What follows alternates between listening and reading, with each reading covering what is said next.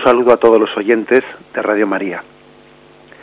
Continuamos con la exposición de los puntos del Catecismo de nuestra Madre la Iglesia que hacen referencia al designio redentor de Cristo. Y en concreto nos centramos en primer lugar en el punto 608, que tiene como epígrafe el Cordero que quita el pecado del mundo. Lo leo y paso a comentarlo. Juan Bautista, después de haber aceptado bautizarle en compañía de los pecadores, vio y señaló a Jesús como el Cordero de Dios que quita los pecados del mundo. Manifestó así que Jesús es a la vez el siervo doliente que se deja llevar en silencio al matadero y carga con el pecado de las multitudes, y el Cordero Pascual, símbolo de la redención de Israel cuando celebró la primera Pascua. Toda la vida de Cristo expresa su misión, servir y dar su vida en rescate por muchos. Pues bien, esta imagen tan litúrgica, tan litúrgica, la del Cordero de Dios que quita el pecado del mundo, que la recitamos haciendo nuestra esa visión profética de, de Juan Bautista, que es capaz de ver en ese Jesús que se acerca no, no un cualquiera, sino el Cordero de Dios que quita el pecado del mundo, y lo recitamos por tres veces antes de acercarnos a la, a la comunión pidiendo que ese cordero ese cordero redentor nos limpie y nos purifique y complete su, su redención en cada comunión que hacemos. Y es eh, importantísimo no pues que entendamos bien lo que vamos a explicar para que después litúrgicamente vivamos mejor esa triple invocación cordero de Dios ten piedad de nosotros bien es una expresión que tiene el contexto el contexto evangélico el contexto histórico del bautismo de Jesús. En medio del bautismo de Jesús en el río Jordán fue mm, reconocido, fue confesado por parte de Juan Bautista como el Cordero de Dios. Convendrá, por tanto, que, hagamos, aunque sea brevemente, pues una, una referencia y una contextualización eh, de este texto en aquel episodio del río Jordán. Lucas 3, 21 22, que es un texto al que el mismo catecismo que hemos leído, este, este número del catecismo hace referencia, Lucas 3, 21, 22, pues cuenta como que, como cuando todo el pueblo estaba bautizándose, se bautizó también Jesús. Y no es casual esta expresión en medio de un bautismo general, cuando todo el pueblo estaba siendo bautizado, se bautizó Jesús. En un bautismo general traducen algunas versiones de la Biblia en un bautismo general. Lo cual también nos, nos hace entender hasta qué punto ese momento del bautismo era un momento del máximo abajamiento, el gesto que hizo Jesús en el río Jordán al ser bautizado, es un gesto muy similar y en concordancia con el Jesús que es crucificado con dos ladrones, a su derecha y a su izquierda. Fue crucificado entre los malhechores, como un malhechor más. Fue bautizado entre los pecadores, como un pecador más. El bautismo en el río Jordán es una imagen, una revelación del máximo abajamiento de Jesús, porque cualquiera que lo hubiese visto allí, como os podéis imaginar, lo hubiese tomado como un pecador. Igual que cualquiera que lo hubiese visto a Cristo crucificado entre dos malhechores, hubiese pensado, ¿a qué habrá robado este? Pues delante de Jesús en el río Jordán pues se bautizaría, pues no lo sabemos, ¿no? Pero podemos imaginar se, bautizaría pues un tal Tomás que, que quería pedir perdón a Dios pues porque era un lujurioso y detrás de Jesús pues quizás un tal Bartolomé o como sea otro nombre no de, aquellos tiempos de, de, la Palestina de Jesús que quería pedir perdón a Jesús porque porque había robado o porque estaba su corazón lleno de odio y de rencor y quería pedir perdón en ese bautismo impartido por Juan Bautista para todos los pecadores. Por lo tanto, Jesús, mezclado entre los pecadores, está, está llevando eh, al culmen el abajamiento de Dios. No solo se hizo hombre, no solo tomó condición humana, no solo mm, en esa condición humana padeció, sino que en su padecimiento fue tomado como pecador. ¿eh? Es por lo tanto posiblemente em, un momento máximo en la manifestación, en el abajamiento, en la humillación de Cristo. El santo de Dios, aquel que no tiene pecado, aquel que no se ha hecho cómplice para nada del pecado, el que es semejante a nosotros en todo, menos en el pecado, pasa también como pecador. En medio de dos malhechores es tomado como un malhechor más. A esto añadamos también mm, la humildad de Jesús puesto en aquella fila, que también es propio de propio de un del estilo de Jesús, el estilo humilde. Jesús puesto en la fila entre todos, ¿no? Al igual que también está Jesús pues en la en toda la pasión, en todo el proceso de la pasión, también Jesús está puesto en manos eh, de los hombres y sigue el procedimiento propio de los juicios humanos. Cuando mm, es verdad que Jesús dice a Pilato, tú no tendrías ningún poder si no sobre mí si no te hubiese sido dado de lo alto, pero de hecho Jesús sigue el proceso, se somete, se somete al proceso del juicio humano. Y también Jesús se pone en la fila, lo cual también nos da el estilo de la pasión de Cristo y su estilo de redención. Fijaros que, mm, permitidme una pequeña consideración, es que San Bernardo, San Bernardo habló de, de los doce grados de soberbia contrapuestos a los doce grados de humildad de los que habló eh, San Benito. San Benito en su regla, eh, la regla que dirige a sus monjes, habla de los doce grados de humildad. San Bernardo, recogiendo esa tradición, pues habla de los doce grados de soberbia, que son curiosidad, ligereza de espíritu, alegría necia, jactancia, singularidad, en esto quiero fijarme especialmente, singularidad como un grado de soberbia, arrogancia, presunción, defensa de los propios pecados, confesión fingida, rebelión, libertad y costumbre de pecar. Bien, pero fijaros que uno de los grados de soberbia que San Bernardo señala, y especialmente lo, él se lo dirige a, los, a sus monjes, ¿verdad? Pero esta doctrina, sin duda alguna, se puede, se puede aplicar a todo cristiano. Un grado de soberbia es la singularidad, el pretender ser singular, el, el pretender ser distinto. Que creo que es un, pecado pues muy ligado al pecado original que tenemos todos y que ya comienza el niño a querer destacar, a que le hagan caso. Si el niño no se le hace caso en la cuna, enseguida llora porque quiere que, le miren, que, que, le hagan la gracia, que, que sea el centro de atención, ¿no? Y luego vamos creciendo y básicamente lo mismo, de otra forma, ¿no? Pues igual formas un poco más, eh, no sé, más maliciosas y más elaboradas y más disimuladas, pero en el fondo, en el fondo, el querer ser el centro de atención, el pasar el pasar de una manera mm, destacadamente delante de los demás, el ser objeto de comentario por parte de los otros, eh, la tendencia a destacar, que incluso también San Bernardo previene en ella a los religiosos, porque dice, también es un es un, pues, una tentación el que el religioso siempre pretenda, mm, en vez de someterse en toda la regla del monasterio y pasar desapercibido en medio de la regla, pretender siempre que haya alguna excepción con él. Tener una excepción, bueno, es que tengo curiosamente San Bernardo entiende que la singularidad es un grado de soberbia, forma parte de esa concatenación, ¿no? De la soberbia que pide más y más. Y bueno, y así lo pone él, lo pone como el quinto grado de soberbia, la singularidad.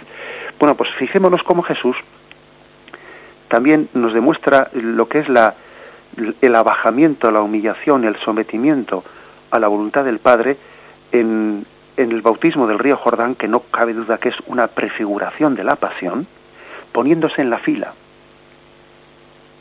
y no adelantándose a nadie, sino en medio de los pecadores esperando que le toque su turno. Frente a la tendencia a destacar, Jesús eh, nos enseña en su pasión el, el sometimiento a las, no únicamente a la voluntad del Padre, sino al, a las leyes humanas, a las costumbres humanas, a los procesos humanos. El sometimiento a la voluntad del Padre pasa también por la obediencia paciente pues a, a los ritmos de este mundo, a las leyes de este mundo, a las normas de este mundo.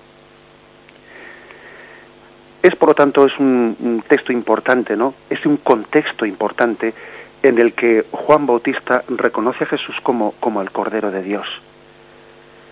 Fijaros, Mateo 3, 14, 15, también que es citado este texto por, por el punto del catecismo que hoy comentamos. Dice así, entonces aparece Jesús, que viene de Galilea al Jordán, donde Juan para ser bautizado por él. Pero Juan trataba de impedírselo, diciendo, ¿soy yo el que necesita ser bautizado por ti y tú vienes a mí? Jesús le respondió, déjame ahora, pues conviene que así cumplamos toda justicia. En buen momento, eh, pues explicamos recientemente el sentido bíblico de la palabra justicia, porque si no también aquí no entenderíamos este texto. Jesús le respondió, déjame ahora, pues conviene que así cumplamos toda justicia. Decíamos que la palabra justicia es sinónimo de, de justificación, santificación, es decir, así conviene que cumplamos toda santidad. Para santificarnos es mm, necesario en el plan de Dios que Jesús sea bautizado para él poder santificar a los demás, Jesús quiso de él ser bautizado. La palabra justicia, pues, no se trata de, no se puede interpretar una vez más como retribución humana, sino como sinónimo de santidad, incluso de amor de Dios, amor de Dios gratuito. Bien, es un texto, mm, este, esta especie de reticencia de Juan Bautista a bautizar a Jesús nos recuerda, eh, justo antes de señalarle, ¿no? como el Cordero de Dios que quita el pecado del mundo, sin duda alguna nos recuerda a todos otro texto. Me imagino que estaréis todos pensando, pues, eh, el mismo texto al que, al que yo estoy pensando, al que estoy quiero hacer referencia, que es el episodio de Juan 13, 6, 11, la reticencia también de Simón Pedro a que Jesús le limpiase a él los pies. Señor, ¿tú lavarme los pies a mí? ¿Bautizarte yo a ti, Jesús? le dice Juan Bautista. Jesús le respondió a Simón Pedro, lo que yo hago tú no lo entiendes ahora, lo comprenderás más tarde.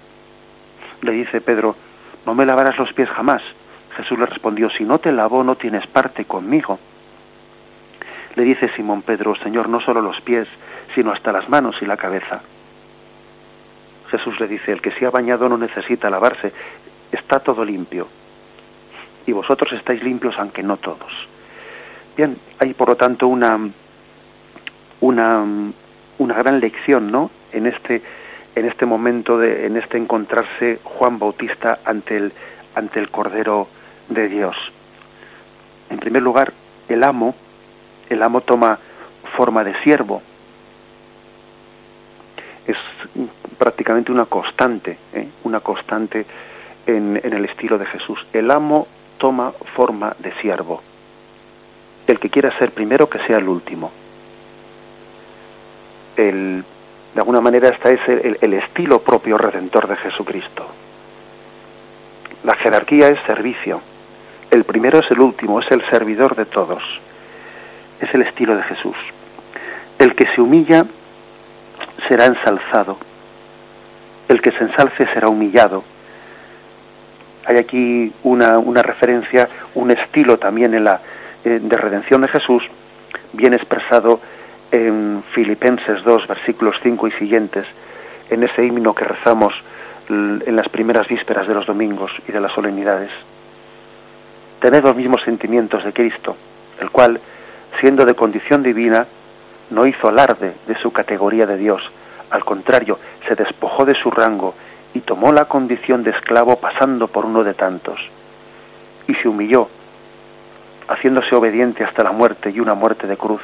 Por eso Dios lo exaltó y le dio el nombre sobre todo nombre, de modo que, de modo que al nombre de Jesús toda rodilla se doble en el cielo, en la tierra, y toda lengua proclame que Jesús es Señor para gloria de Dios Padre. Es decir, este himno mm, subraya especialmente cómo existe pues mm, un estilo de Dios en el del abajamiento para ser glorificado. Vosotros cuando vayáis a un lugar no ocupéis el primer lugar, id a ocupar el último lugar. Y ya vendrá el dueño y os hará poneros en el primero. Tú ocupa el último lugar, nunca busques el primero. El que se abaje será ensalzado, el que se humille será enaltecido es el estilo propio de, la redención. que Jesús predicó, pues no, no vamos a decir únicamente en teoría, ¿no? sino que él vivió, hizo vida en su estilo redentor.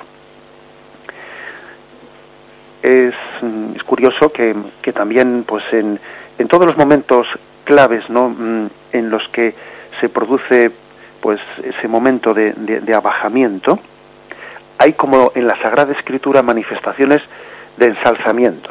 Por ejemplo, cuando Jesús va camino de la cruz y vaya a subir a Jerusalén y quiere preparar a sus discípulos para, para la pasión, eh, tiene lugar el momento del tabor.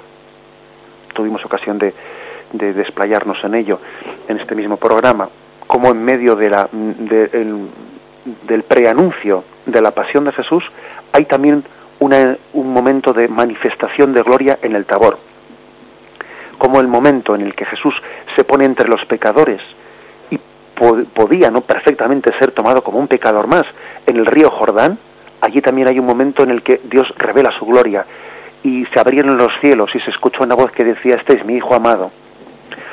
Como incluso en el mismo momento de, la pasión de Cristo, en el que en el que Jesús muere como un malhechor, en ese momento mm, incluso de máximo silencio de Dios, también hasta se produce pues un terremoto, eh, un eclipse y la propia naturaleza parece que con ese con ese gesto quiere mm, quiere unirse y proclamar el misterio de, de la grandeza de ese que está muriendo. Es decir, en todo abajamiento, en toda humillación, hay también al mismo tiempo, en esa especie de pedagogía de Dios, pues una otorgación de, de, de la gloria.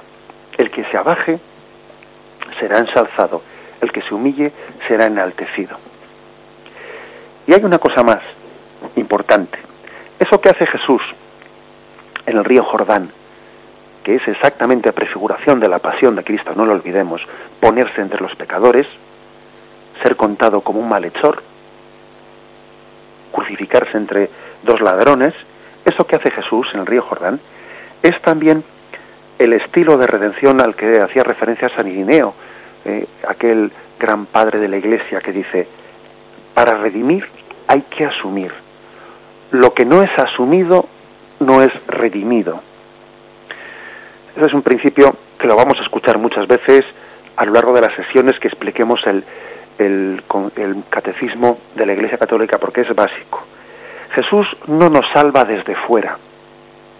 A veces los hombres pues buscamos un tipo de salvación un tipo de salvación em, pues un poco mm, de arriba abajo, ¿no? O sea, pues como, como viene una especie de mago con una varita mágica, como una hada madrina, que desde fuera nos toca con esa varita o envía una especie de, de energía y cambia nuestra situación. No ese es el estilo de Jesús. Jesús no nos salva desde fuera, sino que Él asume nuestra condición para salvarnos desde dentro. La salvación de Jesús asume nuestra condición para transformarla. Jesús asume la debilidad de la carne para mm, fortalecernos. Asume las tentaciones también para darnos fuerza para no caer en la tentación. Y Jesús, en, podríamos decir, en, la cumbre de ese asumir, en el colmo ¿no? de ese asumir, hasta asume el ser tomado como pecador para transformar eh, esa condición pecadora en gracia. No nos salva desde fuera. Él ha asumido la condición pecadora sin ser pecador, siendo el justo, siendo el santo, para redimirnos. Nos cambia desde dentro. Este es el estilo, el estilo de Jesús. Fijaros, antes de hacer un descanso quisiera subrayar esto sencillamente. Nos cambia desde dentro. Nosotros estamos acostumbrados a decir que la manzana podrida estropea a las demás. ¿eh? En, un, en, un, cesto de manzanas ponemos una, una, manzana podrida y esa manzana estropea a las demás. Y es así, y tenemos esa experiencia humana y es que es verdad. ¿eh? Pero precisamente lo, lo, propio, lo singular de, de Jesucristo, Él que, es una persona divina, mm, aunque es perfecto hombre, como es verdadero hombre como nosotros, pero, pero es mm, una persona divina que es capaz de, redimirnos precisamente introduciendo una manzana sana que es su, su persona divina en medio del hombre, es una manzana sana en, medio de un cesto de manzanas podridas, con la capacidad de que esa manzana sana, sana cure el resto de las manzanas podridas. Aquí se le da la vuelta a ese ejemplo que nosotros ponemos. No es una manzana podrida la, que pudre la sana, sino una manzana sana que introducida en el cesto de, la, de las manzanas podridas sana a las demás. Nos cambia desde dentro Jesús. Nos asume, asume nuestra condición para cambiarnos desde dentro si me permitís también el ejemplo también no pues de literatura de antigua pues como en, aquella imagen no dramática de, del caballo de Troya se introduce dentro de, de las murallas de aquella ciudad griega se introduce dentro de las murallas mm, escondido dentro de aquel caballo no en aquella imagen literaria dentro de aquel dentro de aquel caballo se introduce algo que transforma desde dentro no que cambia desde dentro pues eh, la, la, batalla. Parece que Jesús mismo ha utilizado el instrumento que Satanás, hablaremos también de, cómo Satanás es vencido en la pasión, ¿no? El Satanás se sirvió de la carne humana para vencernos a nosotros. Pues bien, Jesús se sirve de la carne humana para que cual si de un caballo de Troya se, se tratase, introducirse dentro de esa muralla de la carne humana y salvarnos desde dentro. Utiliza el mismo instrumento que utilizó Satanás para vencerle con sus propias armas, introduciendo una manzana sana, sana, transforma aquel mm, cesto de manzanas podridas.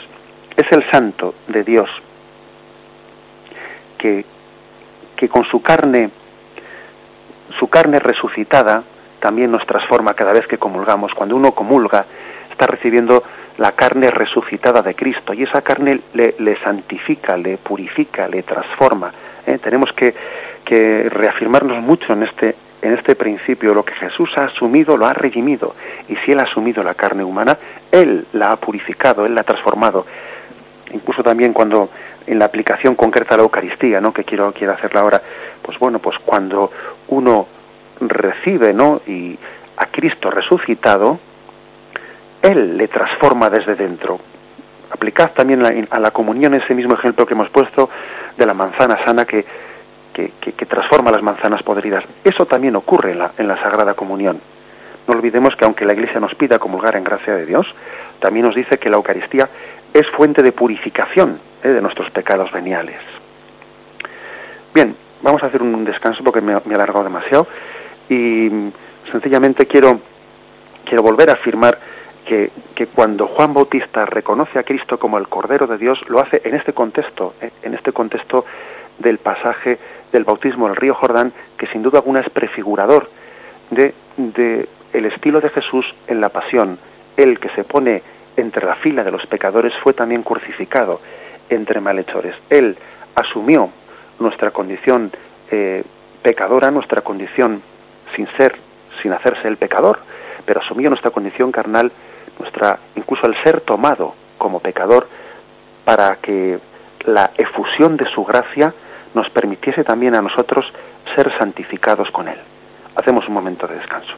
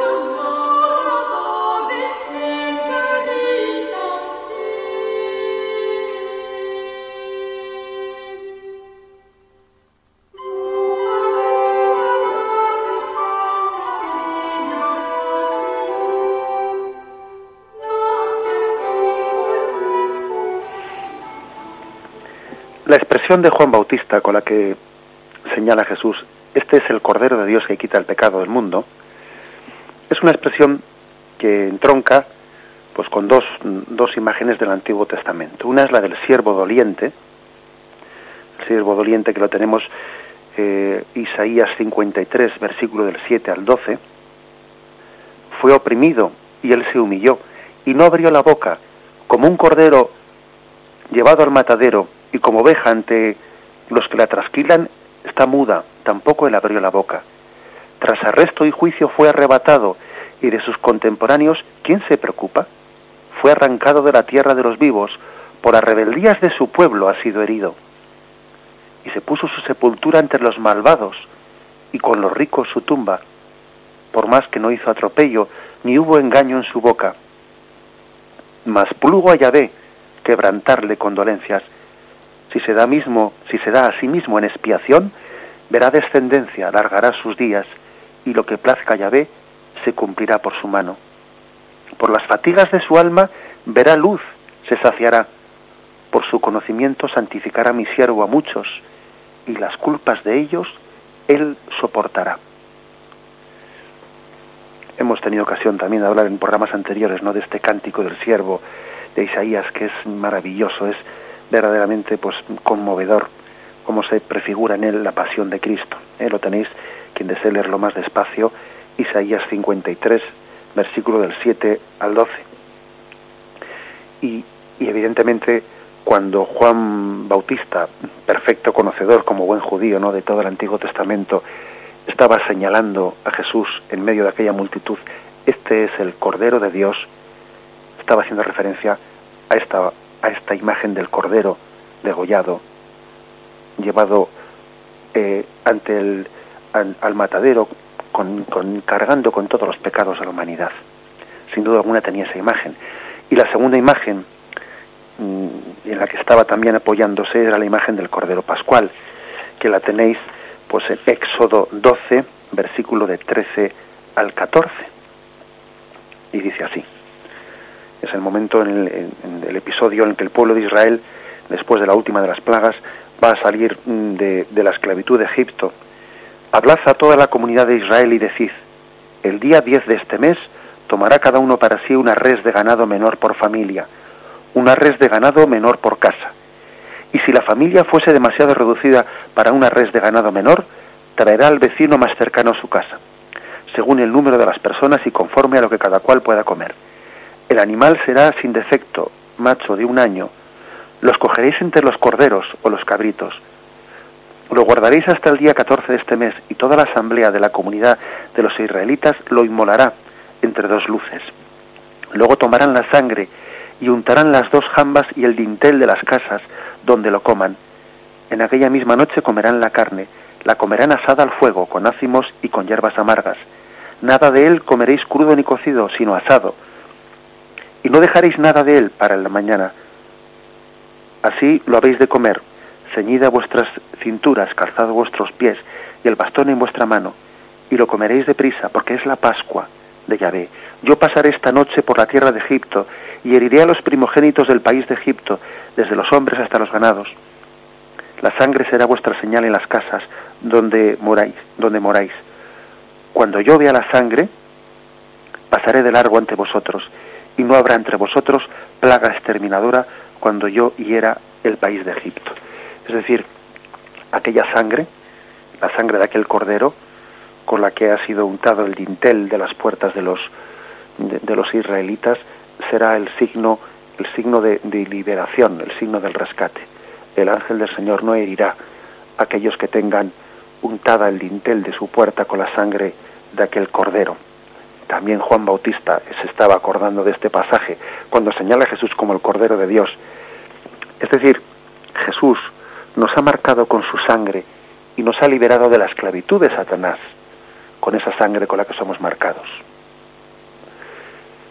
Mm, esa, esa ira o la cólera de Dios que recae sobre, sobre Egipto, que es también imagen, imagen de Satanás, no recae sobre aquellos que han sido marcados con la sangre de su Hijo, con la sangre del Cordero. Nosotros en el bautismo somos marcados en la frente con esa señal de la cruz, con esa señal del cordero. Cuando al niño se le, se le marca en la frente con esa señal de la cruz, en el fondo estamos haciendo como una imagen de aquellos israelitas que marcaban con la sangre de aquel cordero el dintel de las puertas para que el ángel exterminador de, de Yahvé pasase de largo y fuese liberador. Es pues toda una imagen, una imagen de el cordero que nos libera, la sangre inocente que nos está rescatando. Termina el catecismo en este punto con una referencia al, al versículo que se llama del rescate, Marcos 10:45, donde dice, el Hijo del Hombre ha venido a servir y a dar su vida en rescate por muchos, en rescate. Es, como la conclusión que pone el catecismo a este punto. Jesús viene a dar su vida en rescate. Es el Cordero inocente que se entrega por los, por los pecadores. Em, la palabra rescate sugiere también una especie de secuestro. Hemos sido, el hombre está secuestrado por el pecado, ha perdido su libertad, está esposado de pies y manos, su alma, su alma eh, pues ha perdido la libertad de los hijos de Dios para hacerse esclava, esclava del pecado, esclava de las pasiones. Pues bien, Cristo es nuestro libertador. Creo que nuestra fe cristocéntrica, ¿no? Tiene que ser una invocación a Cristo liberador, liberador de nuestro pecado en primer lugar, y luego liberador de muchas cosas más que son consecuencias del pecado, ¿no? Pero en primer lugar, libertador ¿eh? de nuestro pecado. Cristo tenemos que invocarle de esta, de esta forma, al que ha entregado su vida en rescate. Imaginemos lo que será una persona, ¿no? Que esté que esté, esté sencillamente pues secuestrada por un grupo terrorista, ¿no? Y pase pues allí días y noches corriendo su vida, imaginemos lo que será el verse rescatado, liberado, apliquémonos esa imagen que la Sagrada Escritura refiere a Jesucristo. Ha dado su vida en rescate por nosotros. Bien, vamos a hacer un momento de descanso y pasaremos a, a comentar el punto 609 del Catecismo.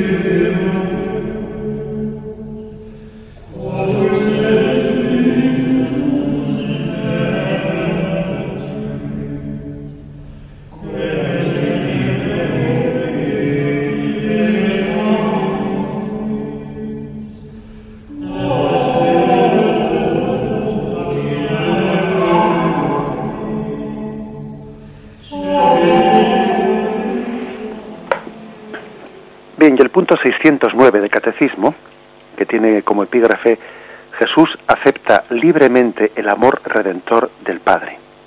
Dice así, Jesús al aceptar en su corazón el amor del Padre hacia los hombres, los amó hasta el extremo, porque nadie tiene amor mayor que el que da su vida por sus amigos.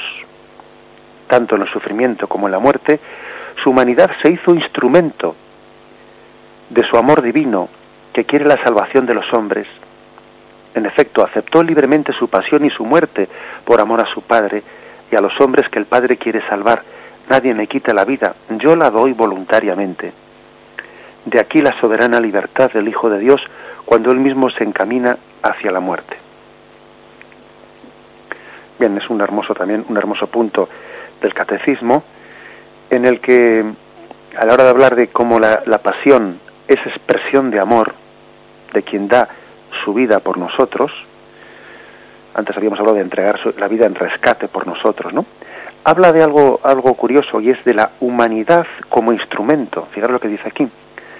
Tanto en el sufrimiento como en la muerte, su humanidad se hizo el instrumento libre y perfecto de su amor divino. La humanidad, instrumento, es decir, para expresar Dios el amor que nos tiene, se sirvió de la humanidad, de que él había tomado fruto de la encarnación, de ese cuerpo humano, se sirve de ella para, mm, para expresar el amor como un instrumento. Y, y nos pone los siguientes textos ¿no? de la carta a los hebreos para, apoyarse, para apoyar esta afirmación. El primero es Hebreos capítulo 2, en versículos 10 y del 17 al 18. Dice, convenía en verdad que aquel por quien es todo y para quien es todo, llevara muchos hijos a la gloria, perfeccionando mediante el sufrimiento al que iba a guiarlos a la salvación. Por eso tuvo que asemejarse en todo a sus hermanos, para ser misericordioso y sumo sacerdote fiel en lo que, en lo que toca a Dios, en orden a espiar los pecados del pueblo. Pues habiendo sido probado en el sufrimiento, puede ayudar a los que se ven probados. Es decir, este creo que es un principio que, lo entendemos, porque mm, esto de que cuando se dice, como él ha sido probado, como él es semejante en todo a sus hermanos, pues puede ayudarles, puede ayudar a los que están siendo probados, porque también él ha sido probado. Es un poco todavía mm, remarcar más lo que se ha dicho antes de que Jesús no nos salva desde fuera, sino nos salva desde dentro, haciendo de la de la, de la humanidad un instrumento de salvación. Nosotros solemos decir muchas veces, ¿no? A la hora de ayudar a una persona, que conviene que le ayude alguien que ha pasado por esa situación. ¿Mm? Por ejemplo, alguien, alguien que ha pasado por una depresión y la ha superado es la persona más adecuada para ayudar a otra persona que está pasando una depresión. Alguien que tuvo problemas con la bebida y finalmente pues mm, Dios le dio la gracia ¿no? de poder dejar la bebida es la persona más adecuada para ayudar a otra persona a, mm, a dejar esa situación. Bien, son todos ejemplos para entender de cómo Jesús ha sido probado en todo y Dios ha hecho de la humanidad de la encarnación una ocasión, un instrumento, dice el catecismo, ¿no? Un instrumento para amarnos, para comprendernos, para expresarnos ese amor. Dice el siguiente texto de Hebreos 4:15 pues no tenemos un sumo sacerdote que no pueda compadecerse de nuestras flaquezas, sino probado en todo igual que nosotros, excepto en el pecado. Acerquémonos, por tanto, confiadamente al trono de la gracia, al fin de alcanzar misericordia. Es decir, confía en Dios que te comprende, que te comprende porque, porque ha tomado tu, tu condición humana. Él puede compadecerse de tus flaquezas, porque ha experimentado lo que es tener cansancio, ha experimentado lo que es la tentación. Acerquémonos pues confiadamente, dice. El siguiente texto de Hebreos 5, 7, 9 dice, el cual, habiendo ofrecido en los días de su vida mortal ruegos y súplicas, con poder, clamor y lágrimas al que podía salvarle de la muerte, fue escuchado por su actitud reverente, y aun siendo hijo, con lo que padeció, experimentó la obediencia. Es decir, él siendo hijo, pasó por, por la condición de, de, tener que obedecer, de tener que sujetarse. ¿eh? Si Él te pide obediencia, Él ha sido el primeramente obediente. Jesús no te pide nada que Él primeramente no haya hecho vida ¿eh? en su encarnación. Eso es lo que quiere el catecismo insistir cuando dice que la humanidad es instrumento de expresión de amor. Y luego añade, añade el hecho de que em, Jesús entrega libremente su vida a favor nuestro. Nos trae tres textos a colación, ¿no? De esto ya tuvimos ocasión de hablar, pero bueno, aunque sea brevemente lo señalamos. Nadie me quita la vida, yo la doy voluntariamente, dice Juan 10, 18. Es decir, es cierto que la pasión de Cristo está teniendo lugar, pues toda una especie de confabulación y pecado de los hombres para quitar la vida al justo, para atentar contra Jesús, pero en medio de ese acontecimiento Jesús entrega la vida. Y fijaros que el catecismo remarca esta, este aspecto de que, de que la pasión hay como una entrega soberana de Jesús, una aceptación libre. ¿eh? Para ello eh, hace referencia en San Juan 18, versículo 4-6, algo que el evangelista San Juan, siempre tan contemplativo y tan profundo de, de la persona de Jesús, mm, señala él, y él únicamente él, frente a los sinópticos, señala de cómo Jesús, incluso en medio de su detención, en el huerto de los olivos en Gesemaní, pues mm, remarca su entrega libre y soberana. Dice así el texto. Jesús, que sabía lo que le iba a suceder, le, mm, se adelanta y pregunta, ¿a quién buscáis? Le contestaron a Jesús el Nazareno. Les dice, yo soy. Judas, el que le entrega, estaba también con ellos. Cuando Jesús dijo, yo soy, retrocedieron y cayeron en tierra. Este pasaje también de Juan 18, en el que se subraya que el momento en que Jesús confiesa, yo soy el que estáis buscando, el que queréis tomar preso, ante la afirmación de Jesús, yo soy, Dios quiso que en aquel momento hubiese esa especie de, mm, de manifestación de su soberanía y que aquellos soldados que venían a aprender a Jesús retrocediesen y cayesen en tierra. Con ello se subraya la entrega libre y voluntaria de Jesús. Se subraya aquello que dice San Juan 10, 18. A mí nadie me quita la vida, soy yo el que la entrego voluntariamente. Rematamos esto con ese pasaje de Mateo 26, 53. ¿O pensáis que yo no puedo rogar a mi Padre que pondría al punto a mi disposición más de doce legiones de ángeles? Contemplamos pues en la, en la pasión de Cristo su voluntad libre y determinada de entregar su vida por amor a nosotros. Cristo nos amó y entregó su vida en redención, en rescate, por nuestra liberación. Jesucristo, nuestro libertador. Concluimos de esta manera el comentario de estos dos puntos del catecismo. Podéis mm, llamar, como tenemos costumbre, bien sea para hacer preguntas, eh, bien sea para hacer también alguna aportación, al teléfono 917 107 700. 917 107 700.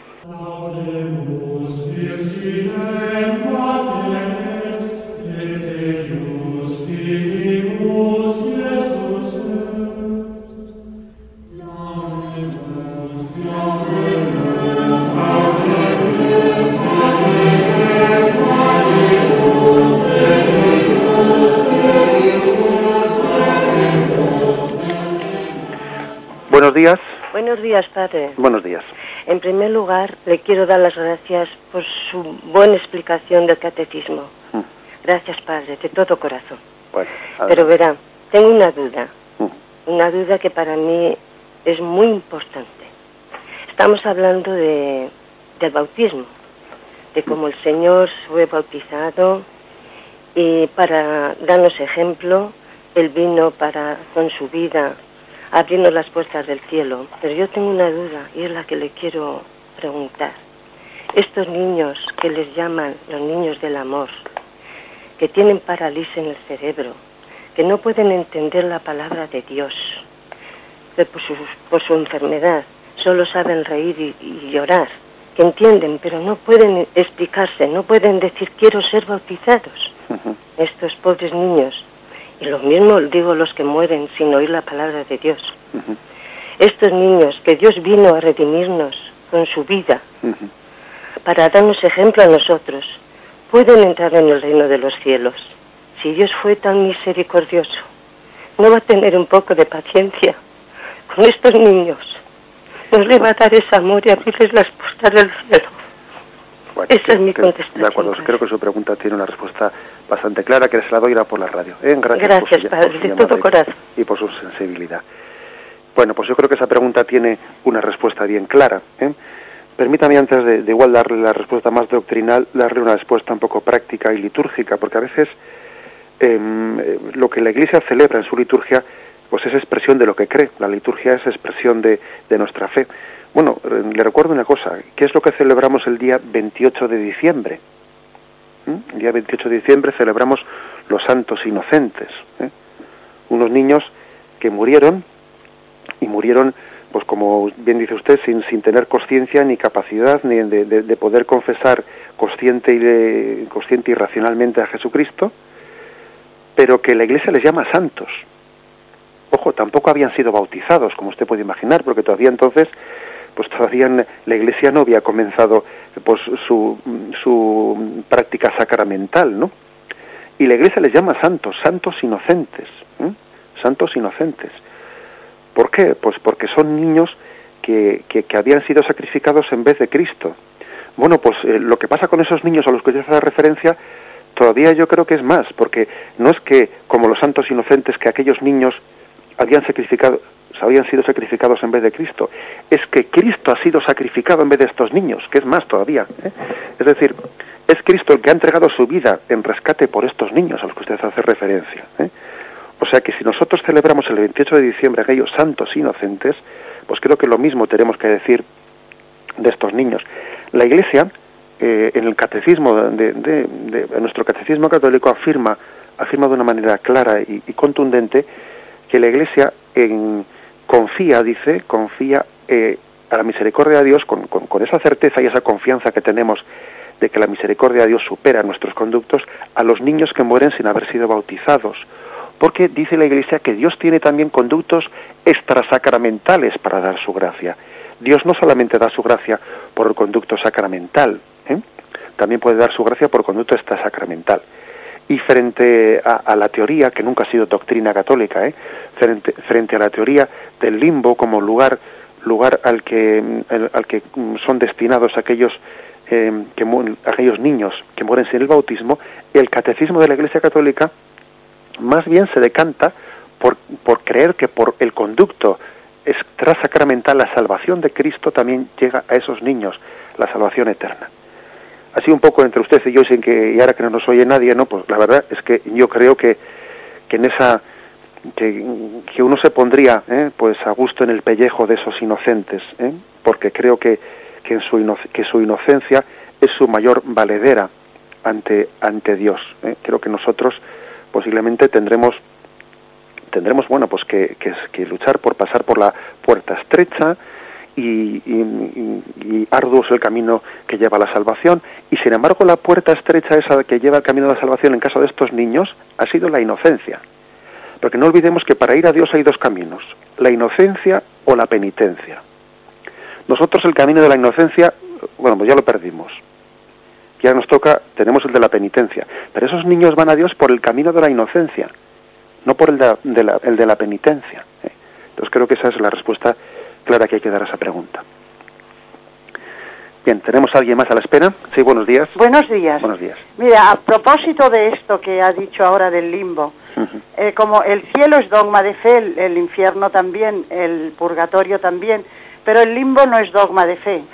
Entonces a nosotros nos explicó, yo hice unos cursos de teología, un sacerdote que nos daba ese, tema sobre los niños que mueren sin el bautismo, que el alma del niño y la del adulto, el alma es adulta siempre, que el alma no es, no es infantil, el alma es siempre adulta.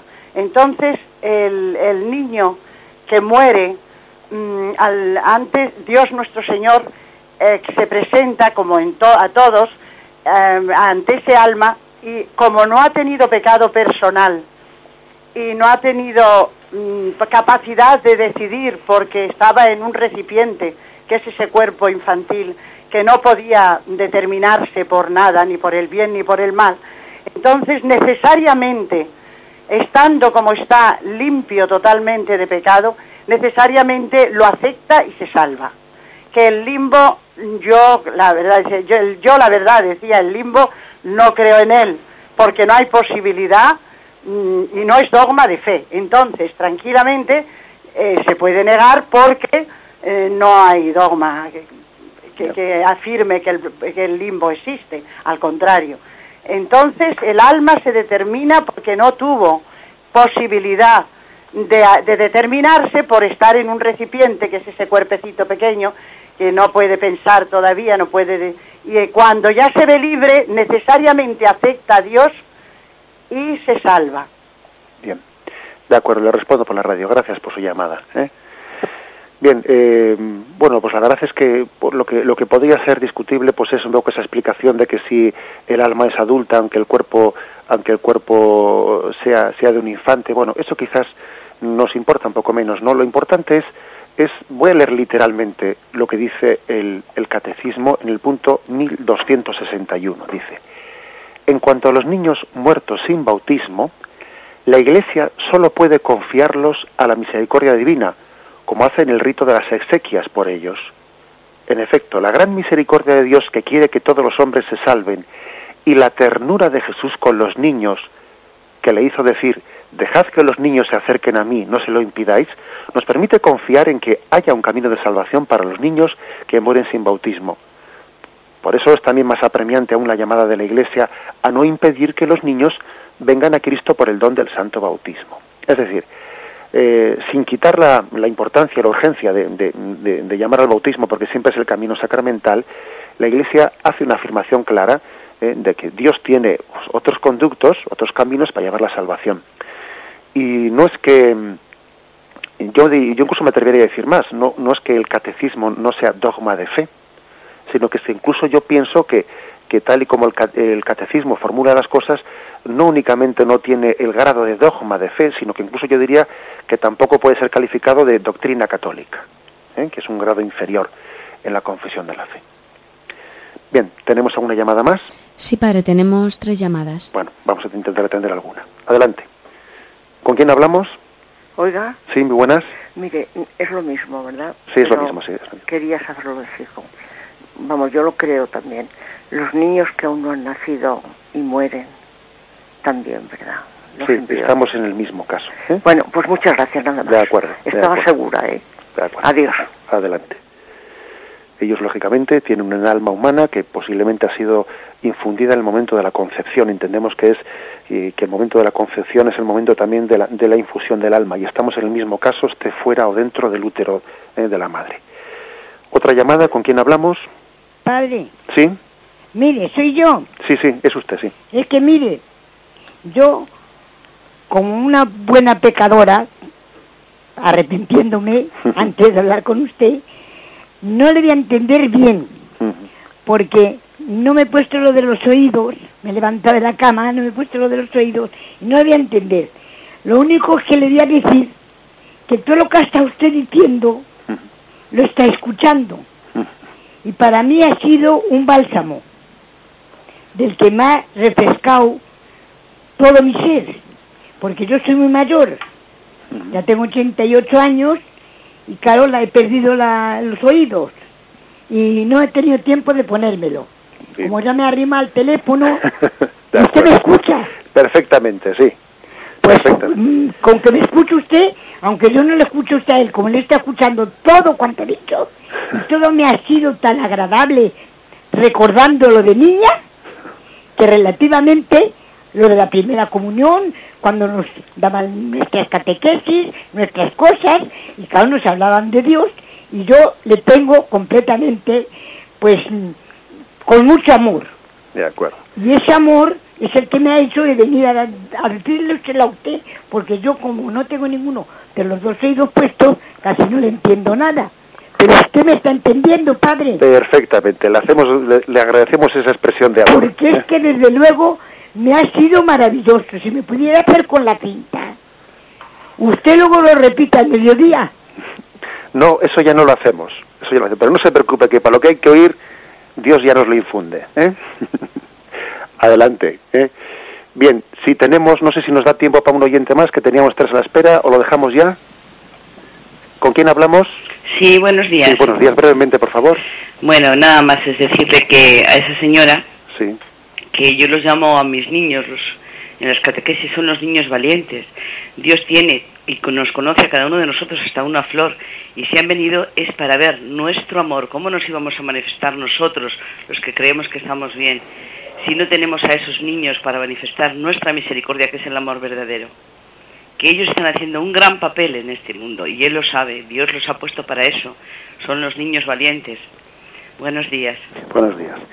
Pues bien, damos gracias a Dios por, por, la- por el don de la inocencia, ¿eh? que en el fondo creo que es, se ha centrado bastante las llamadas de los oyentes en ese don de la inocencia, en el que Dios especialmente se complace en volcar su salvación. ¿eh? Vamos también a pedirnos la gracia de, de la inocencia por el camino de la penitencia a nosotros. Que este Cristo Redentor ¿no? nos haga inocentes, nos haga como niños, para entrar en el reino de los cielos. Alabado sea Jesucristo.